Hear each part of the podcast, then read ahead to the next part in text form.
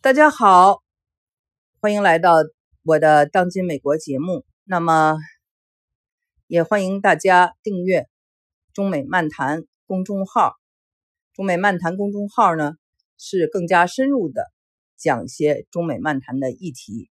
因为我们的这个节目呢，有一定的这个局限性，一个是它是脱口秀啊。我呢，就是呃想到哪儿说到哪儿。一个是时间也有限制，我们不能深入的探讨很多问题。但是在这个公众号里，我们会通过文字的形式更加深入的探讨很多非常有意思，但是没有来得及去展开的话题。一些听众啊，给我就是留言告诉我说，他们非常喜欢我的节目，主要呢有两点啊，一个就说呢。这个节目呢有很多的正能量，而且呢打开了他们的眼界，让他们有了一个比较国际化的视野。第二个呢就是说，在他们有了这种眼界啊，了解了外面的世界以后，他们更加的这种骄傲，因为他们是中国人。他最后这一句话就是我特别感动。其实这就是我做节目的出发点，是最终希望大家能够就是有一种共鸣的。就是我们的文明啊，不管是落后还是先进，就像我们的母亲，不管是丑还是美啊，你既然生是她生了你，那么你是在这样一个文明中长大的。这个文明也许它不是完美的，但它却是很灿烂的。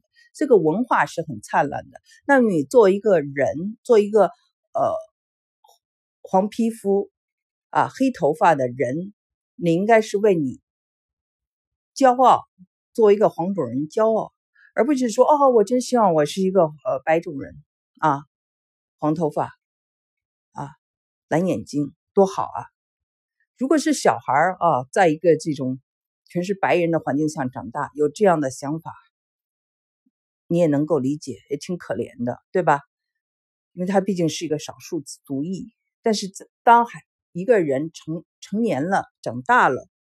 他就不应该有这样的思想，所以呢，我就觉得培养一种啊自尊、自信，是在这样一个啊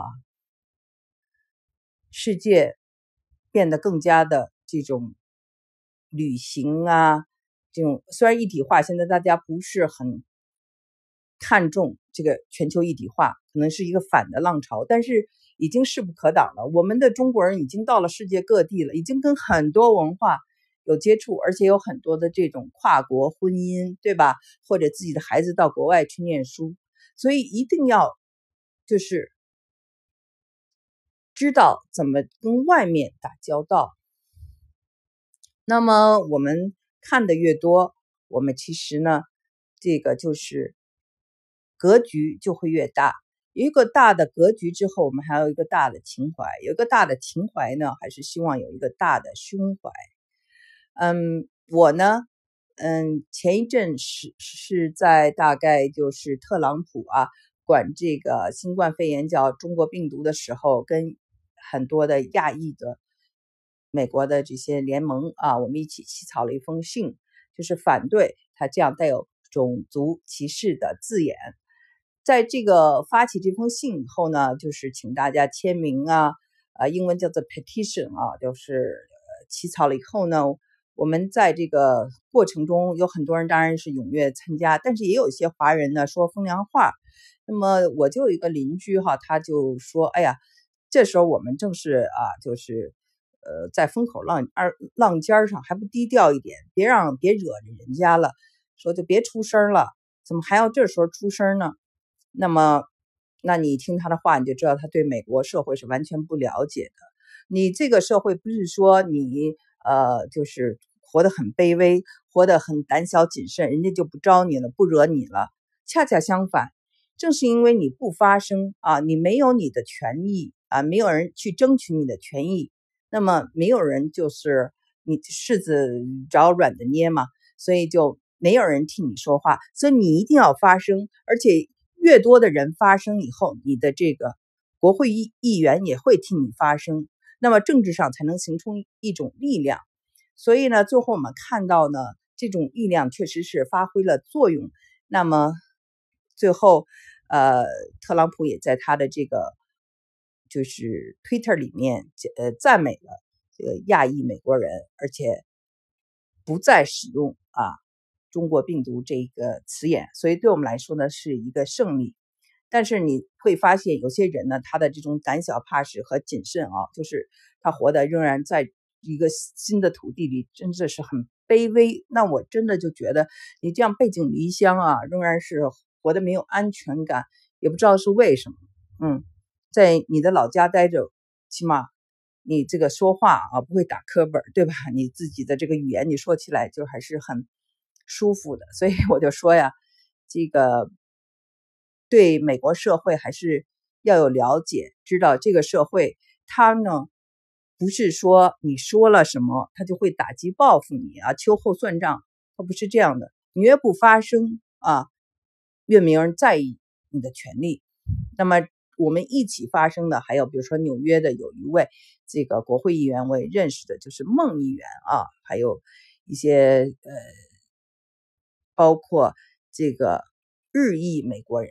包括韩裔美国人都出来了，在《纽约时报》在《纽约客》等杂志都有刊登他们的这个看法。那么，呃，有一位呃听众就问我说，让我呃就是谈一下杨安泽哈。杨安泽，因为我我知道我我也见过他，也参他到我们这个这里来，我也去呃参加他的这个呃呃筹款会。那么很让人失望的是。他竟然在这个《华盛顿邮报》登了一篇文章，大概意思就是说，我们要证明我们很爱国，我们亚裔的人要多做一些事情。那么，其实大家都没有少做。我知道这里的华人都在捐献呀，就像我也捐献呀，我们有捐献给我们的这个呃，就是。我们社区的这种消防局，我们这种警察局都捐献口罩，对不对？都在很努力的工，就是工作。我们做这些事情不是为了证明说哦，我们呃是呃怎样的，我们只是作为人类啊，要有这种人道主义精神。那么他的这封信这个文章啊，就写的意思是说，我们要证明自己是美国人。所以要干这些事情啊？那只有美国人才有爱心吗？这不是可笑吗？所以他这篇文章一发出来，很多人就非常反感啊，尤其是这个呃日裔的这个美美美籍日裔的这些人呢，他们就就是说公开就说我们当年啊二战的时候替这个美国打仗啊，我们都参军了，但是日本人哈就是日本籍的。呃，不是，呃呃，日本裔的这种美国人还是被送进了集中营啊。然后这个韩国人也站出来反对他，所以呢，就是呃，这个杨安泽最后失去了很多这个粉丝。那么他的这种呃论点，就让人想起了当年里根呢。里根就说了，说这个亚裔啊是是一种。就是榜样啊，少数民族的榜样啊，刻苦努力啊，啊，交税等等啊，爱念书啊，遵纪守法。其实呢，就是那他是不是不是一个榜样的时候，他就跟其他人不一样了？是不是就不应该拥有这些权利了？那么如果说这个白人啊，他没有努力。他照样是被当作是美国人，那么一定要是这个亚洲人努力才能成为美国人吗？所以这个呢，就是一个嗯伪命题。好，今天呢，我不想谈论这些话啊，政治性太强的话，只是因为有听众让我这个回答这个问题，我就呢讲一下，因为这个事情也过去一段时间了。那么再回来谈，我们可以比较心平气和、心平气和的来谈啊。当初在这些事情发生的时候，我真的是很就是很气愤，也就是好好几天都没有睡好觉。跟大家一起就是在这个呃做这个 petition 的过程中，就发现就是你为这个华人发声啊，呃，这个华人呢反而很多人并不领情啊，他们就是甘愿，就是做这个呃白人的这个跟班儿，就觉得咦挺，然后一边还瞧不起其他族裔，嗯，怎么说呢？就是思想还境界吧，还没有到站起来的这个时候，他们还没有站着说话，这就是我的一个很大的感受。多了也不说了。那么我还是想回到我们谈到这个人呐，就是对这个世界啊了解的越宽啊越长远啊，宽就是世界各地都各种文明都了解一下，长远就是我们对历史越呃了解一下，我们就会变得更加的，就是有格局。所谓格局，就是我看问题不是看马上啊这个东西哪马上能不能卖出去啊，你的这个业绩是下一个月的业绩是什么样，我马上就要。不是这样的啊，这个背数字不是这个意思，而是说你要有一个 vision，就是长远的对这个长远来看将是怎么样的。所以我们知道有些投资呢，你小小的看不怎么样，但长远的看它就是个很厉害的投资。呃，巴菲特就是这样的哈。所以呢，我们想到就是说，呃，你看问题啊。看得远一些，就叫做格局。那么就是再谈到啊，我们有了格局以后，其实更重要的是个胸怀，就是宰相肚里能撑船这事儿啊，其实挺难的。有格局啊，其实倒不不是特别难。有时候你看，你跟那个北京的出租车司机聊天，你会发现他特别有格局，而且呢，谈的话就特别精彩。真的就是那种觉得大材小用的感觉，可是胸怀这个东西不好培养。就像我们刚才说的哈，这个这个我的这个有一个邻居就说啊，干嘛要出头啊？到时候人家会对我们秋后算账，会对我们打击报复啊，我们这些华人就更可怜了。他为什么会有这种奇怪的想法呢？其实呢，呃，这就是说呢，确实是，比如说啊。呃，我有的朋友，因为我在中国呢，就是没有，就大学二年级的时候就出来了，所以没有那种呃特别的这种在这个呃公司里啊工作的这种经历啊。但是很多人就跟我讲说，他们的公司啊的老板就是非常的这种，就是怎么说呢，在一个高位却没有这种胸怀啊，就是你说了一些呃。提了一些意见，他会打击报复你啊，会秋后算账，这就是的，使得像我同我的这个邻居这样的人不敢在这个美国的时候啊有不同意见的时候发生，而是更加的就是啊就是躲着了。那么他呢是怕受到打击报复。那我们看到实际情况是不是这样的？正因为大家发声，大家反对，大家抗议，那么。呃，政府才停止了使用啊，特朗普才停止了使用“中国病毒”这个词汇。所以呢，不要小看发声，发声是非常重要的。那么他讲的这种啊，就怕打击报复这种东西呢，就是一定是遇到了一些胸怀比较窄的人啊，所以这个呢，我也能够理解他。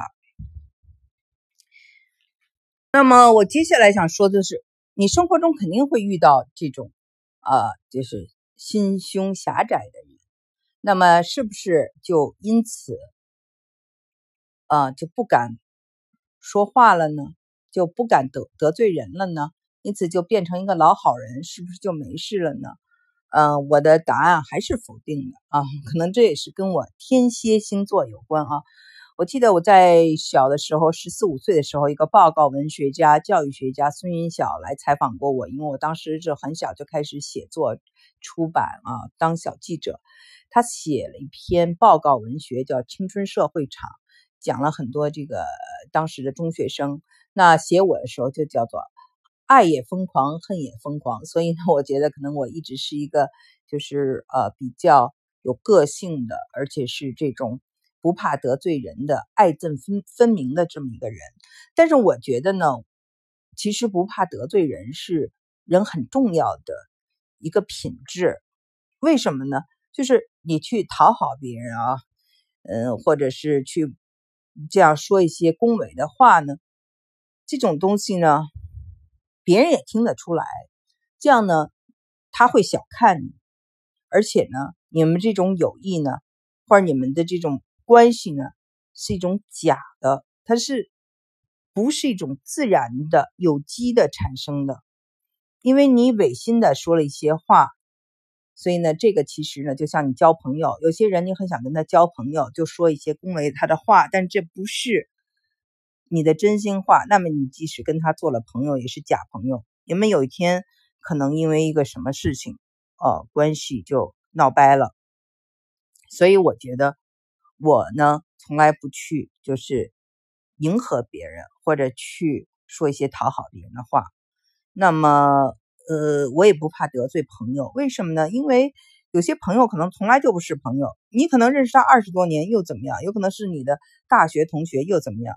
如果你们三观不一致，如果你们的这个。对事物的看法不一致，那所有的这种时间，呃，所谓结下来的这种啊友谊，也是经不起考验的，对吗？因为可能在这一段时间里，你们也没有深入的谈过，对吧？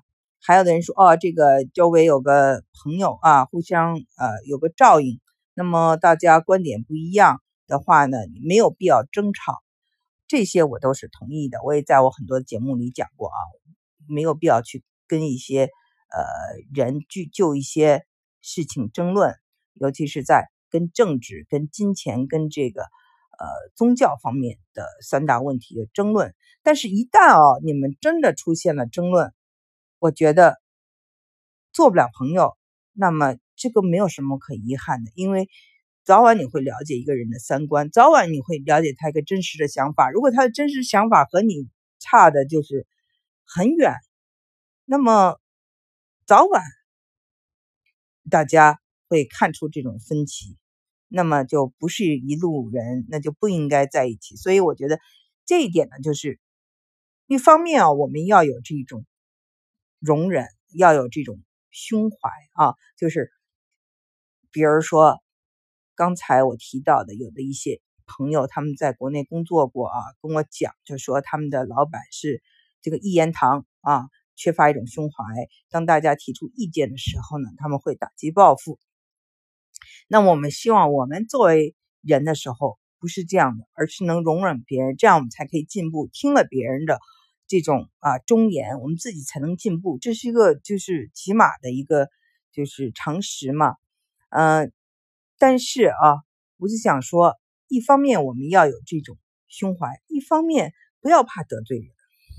今天的社会呢，比任何时候都撕裂，大家在很多问题上看法都不一致。我是觉得啊，就我来说，跟我看法不一致的人，我很难跟他们做朋友。比如说，有的人他再成功，如果他觉得哦，我这是很对自己的文化啊，就中国人里啊，对自己的文明总是有一种啊，就是觉得很落后。或者是觉得有很多糟粕，或者是啊，就是羡慕其他的文明，啊，这样的人呢，我很难尊重他，我也不可能跟他做朋友。如果我周围的朋友啊，一旦发现有这样思想的人，我会发现哦，这原来是个假朋友，我会呃采取的办法就是，嗯，减少跟他的来往。而且我在这个就是朋友圈里头，就是屏蔽别人也是。该屏蔽就屏蔽，不在乎他们怎么想，没有功夫去在乎他们，因为这个世界上要在乎的事情太多了，对吗？所以呢，我今天的主题就是我们啊要有这样的这个格局、情怀、胸怀的同时，真的没有必要害怕得罪谁。我觉得应该保。留一定的自我，应该保留一定的个性，不能活得太圆滑了。活得太圆滑或者活得太委屈我觉得其实对身体也不好。久而久之你和真正的你自己失去了联系。那么你真正的自己在哪里你丢失了你生活中很多问题就来了也包括身体上的问题。好今天的节目就做到这里谢谢。